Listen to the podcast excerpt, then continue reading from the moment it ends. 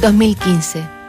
En la misma sesión de Letter Live que participó Sandy Newton, la carta que revisamos ayer, de la actriz británica, donde pedía al viejo Pascuero que esta vez fuera su mujer, la señora Kloss, quien protagonizara la Nochebuena, el escritor, poeta y comunicador inglés Lem Sisay hizo también un estremecedor pedido al personaje navideño.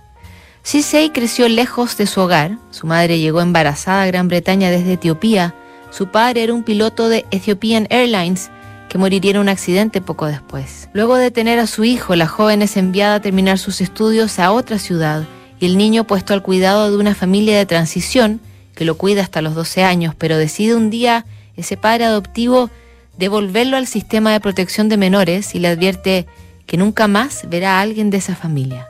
Ahí creció Lem, ahí supo, como diría después, que el mundo se divide en dos, aquellos que viven la Navidad con todo lo que implica, la esperanza, las luces, los regalos, la comida en familia, los amigos, la felicidad, y los que, de la más victoriana manera, miran todo eso desde el otro lado de la ventana. Él fue de los segundos y dice que, entre todo lo que ha conseguido en su vida, lo que implica reconocimientos de la corona, premios literarios, cargos importantísimos en universidades, su logro más importante es instaurar la Christmas Dinner, una comida creada por él que consigue a emprendedores y filántropos que donen para que esa noche unos 300 jóvenes de cinco ciudades distintas que ya dejaron el sistema y nunca tuvieron una Navidad plena, tengan al fin ese momento en que, como él dice, no sobreviven, sino que viven al fin.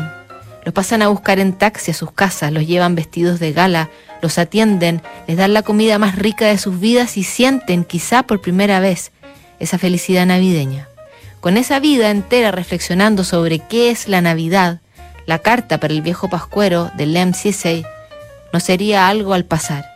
Otra de sus fijaciones fue, en algún momento, y como cualquier niño que ha crecido sin conocer a sus padres biológicos, conocerlo, saber de dónde venían, estar con su mamá. Buscó incesantemente hasta dar con ella que era funcionaria de la ONU en Gambia. Todo eso lo reúne el autor británico en su breve pero profunda carta de Navidad.